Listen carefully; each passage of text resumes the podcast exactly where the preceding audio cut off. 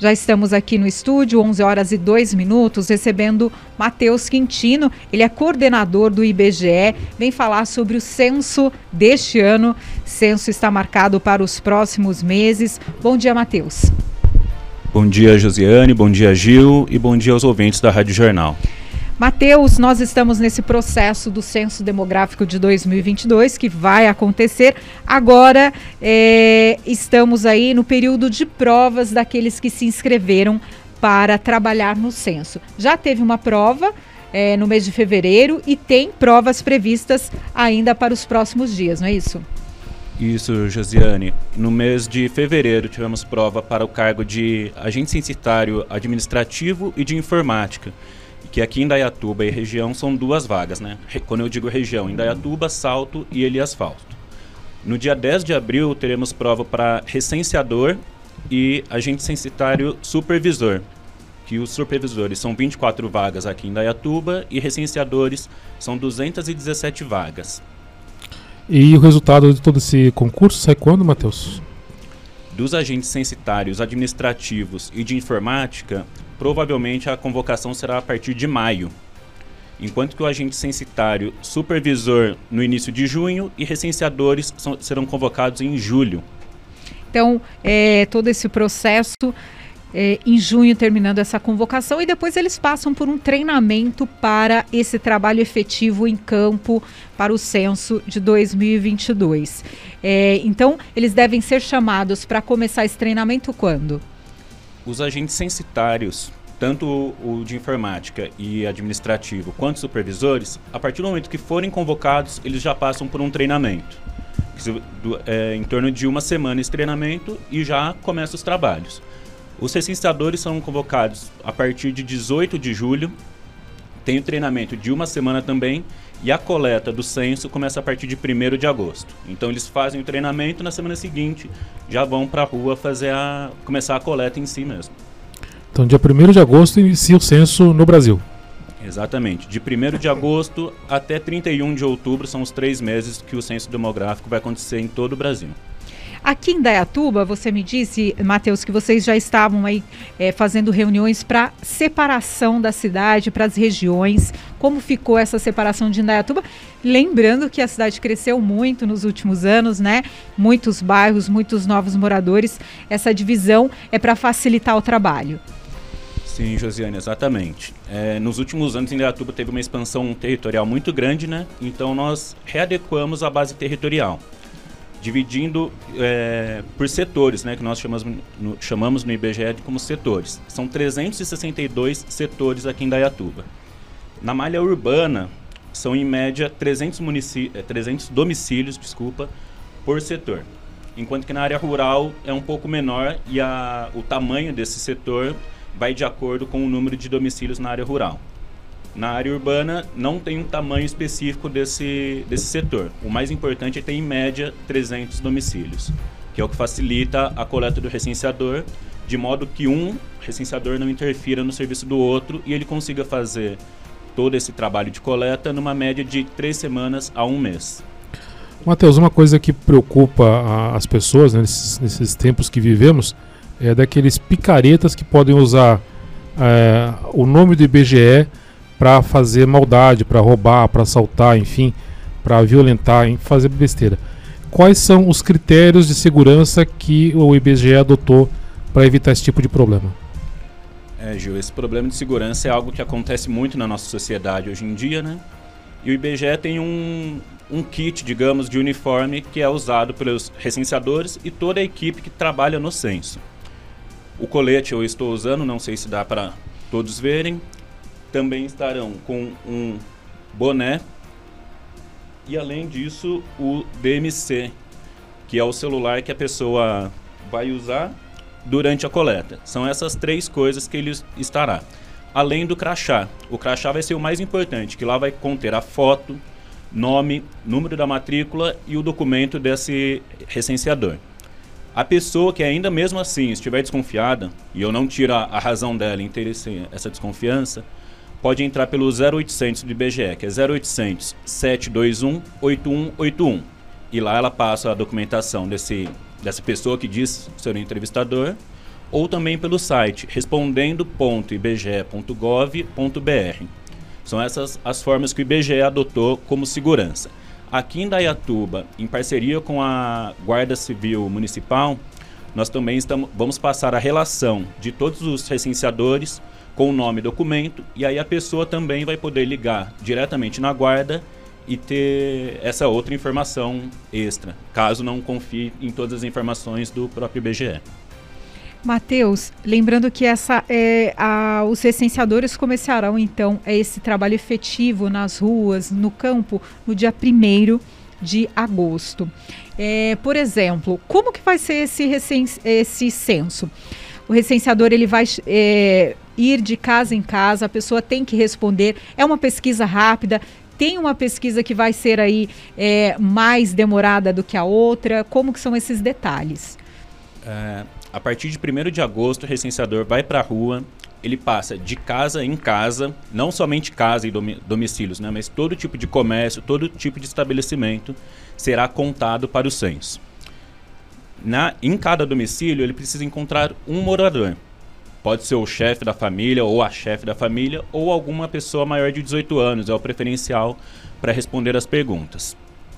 É, é, um, é, uma pesquisa que é obrigatória, né, por mais é, por, de, é obrigatória por lei. E o tipo de pesquisa tem o questionário de amostra e o questionário básico.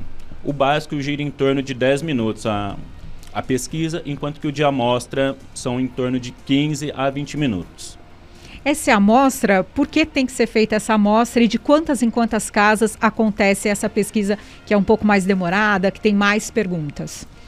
Sim, é em torno de a cada 20 domicílios, né? Isso é quem determina é o algoritmo do IBGE, não é o recenseador e nem o supervisor que determina. Mas em média são a cada 20 domicílios acaba tendo uma pergunta, uma, um questionário de amostra que é um pouco mais específico. Pergunta coisas como trajeto para o trabalho, trajeto para a escola, por exemplo, religião, se, se tem alguma pessoa deficiente na, no domicílio ou algum tipo de autismo, que é algo novo que vai entrar nesse, nesse censo. Matheus, ainda na questão segurança. É, o, o, o recenseador ele vai entrar dentro da casa, a pessoa pode atender ele no portão por questão de segurança. Como é que é esse critério? O recenseador não precisa entrar na casa e o morador não tem a obrigação de convidá-lo também. Pode ser tudo respondido no portão, mas também há casos de moradores que acabam convidando os recenseadores, principalmente na área rural, eles convidam bem mais, mas não é nada obrigatório. Ele pode responder do portão, assim como nos casos de condomínios também, que é, um, é algo mais difícil da gente conseguir entrar, né?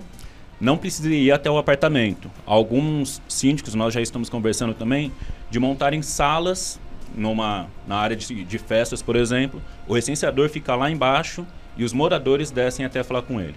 Não precisa entrar, ter uma invasão de privacidade tão grande assim para conseguir responder esse questionário. Ou invertendo a pergunta, o recenseador não vai ficar insistindo para entrar? De maneira nenhuma. Se o recenseador ficar insistindo para entrar, alguma coisa estranha pode ter pode ligar para a guarda ou pode ligar no próprio número do IBGE para entender o que está acontecendo, porque o recenseador não tem a necessidade, necessidade nenhuma de entrar na, no domicílio da pessoa.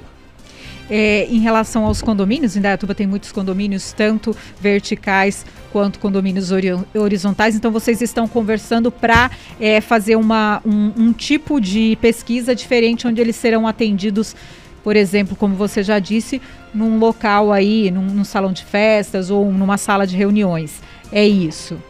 Isso, nós estamos tentando facilitar tanto a, a vida do informante quanto do próprio recenseador, que muitas vezes o recenseador chega na portaria de um condomínio e demora muito para conseguir entrar nesse local. Então a gente já está tentando fazer uma, uma conversa prévia com síndicos, administradoras, para facilitar esse acesso do recenseador, de modo que ele também tenha segurança de estar lá, né? E os moradores já saibam que aquele recenseador que está naquele local é do IBGE e que é confiável.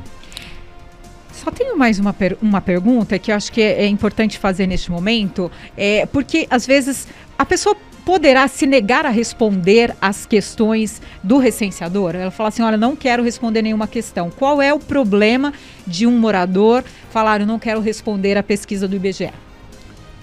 essa o censo demográfico, né, ele é feito no Brasil todo e é obrigatório por lei ser respondido. Lembrando que nessas questões não vai ter nenhuma informação como número de documento, é, pedido de cartão de crédito, isso não vai acontecer. Em alguns momentos, como no questionário de amostra, tem o quesito renda, porém não é uma renda exata, é uma renda sempre aproximada. Então, se o, o, o, perdão, o informante não quiser responder, ele tem que saber que ele está é, contra uma lei.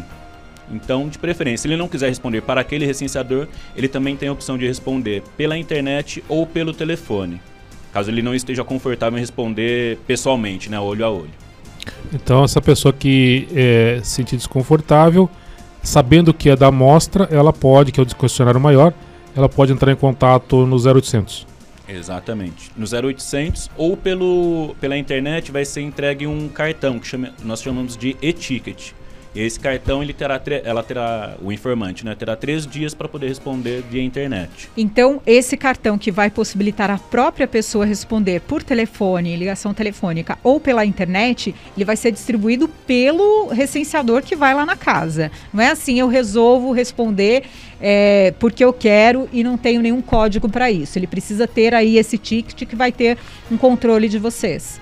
Sim, exatamente. O recenseador vai, de qualquer maneira, ele tem que passar pelaquele domicílio. Se o informante se recusar a responder para ele, ele terá a opção de responder pela internet. O recenseador ele tem que passar pelo domicílio, que além da contagem da população, o recenseador também está contando o número de casas que nós temos aqui em Dayatuba, por exemplo, ou o número de igrejas. Então, ele tem que fazer todo o, o, o caminho dentro daquele setor, independente se ele vai conseguir ou não fazer a, a entrevista com o informante não é o ideal que a pessoa se recuse a responder essa pesquisa, né? Uma pesquisa importante que é, dá base aí para é, muitos projetos no Brasil, distribuição de renda também para a população, saber se quantos é, domicílios tem uma cidade, número de habitantes, e isso envolve muitas questões no Brasil inteiro, não é isso, Matheus? É, lembrando que responder ao censo é um exercício de cidadania. É, essa, essa informação que você está passando para o recenseador não é só para o recenseador, é para toda a comunidade que vai, que vai precisar desse, desse serviço futuramente. Um exemplo, se na cidade de Indaiatuba, como nos últimos anos, vieram muitas pessoas, isso pode ser usado no aumento de número de creches, número de hospitais, e além de saber onde vai, não só como se vai aumentar, mas também onde vai ser posto esses novos serviços públicos.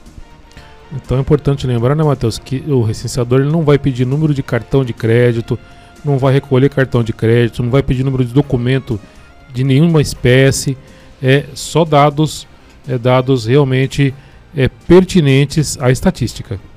Exatamente. Lembrando, nenhum número de documento, cartão, número de telefone, nada disso será pedido. E mesmo durante a entrevista, se o informante tiver alguma dúvida, ficar desconfiado, ligue nos números 0800 721 8181 ou no respondendo.ibge.gov.br. Lá ele tira todas as dúvidas. Pede o número da matrícula do, do, da pessoa e faz a consulta. Exatamente. Número da matrícula ou número do documento, que os dois estarão disponibilizados no crachá. Esses trabalhos, então, começando em 1 de agosto aqui em Dayatuba, o censo do IBGE. É, Matheus, para a gente encerrar a nossa conversa de hoje, é um tema muito importante. Voltaremos a falar com o Matheus sobre o censo, até para tirar as dúvidas da população sobre como será esse serviço aqui em Dayatuba, esse serviço importantíssimo, que é a contagem da população e de outros dados. Matheus, é, qual a importância do censo aí para a nossa vida? O censo, como eu já havia dito, né, é um exercício de cidadania. Saber tudo no, o, a estatística da, do município é o que ajuda o prefeito, os outros órgãos públicos a melhorarem a cidade. Eles não vão conseguir fazer nada se não tiverem esses dados previamente já, já feitos. No período de vacinação, por exemplo, no Brasil todo, né, não só em Dayatuba, essa defasagem nesses últimos dois anos que nós ficamos sem o censo foi algo que atrapalhou um pouco também até na distribuição de vacinas. Esse é um exemplo do, do quão importante é o censo aqui na nossa, no nosso país. E esses dois anos de atraso, espero que a gente consiga corrigir nesse ano, se tudo der certo, a partir de 1 de agosto. Tá certo, então. Agradeço a presença do Matheus Quintino, que é coordenador do IBGE é, da região aqui de Indaiatuba, incluindo Indaiatuba, Salto e Elias Fausto.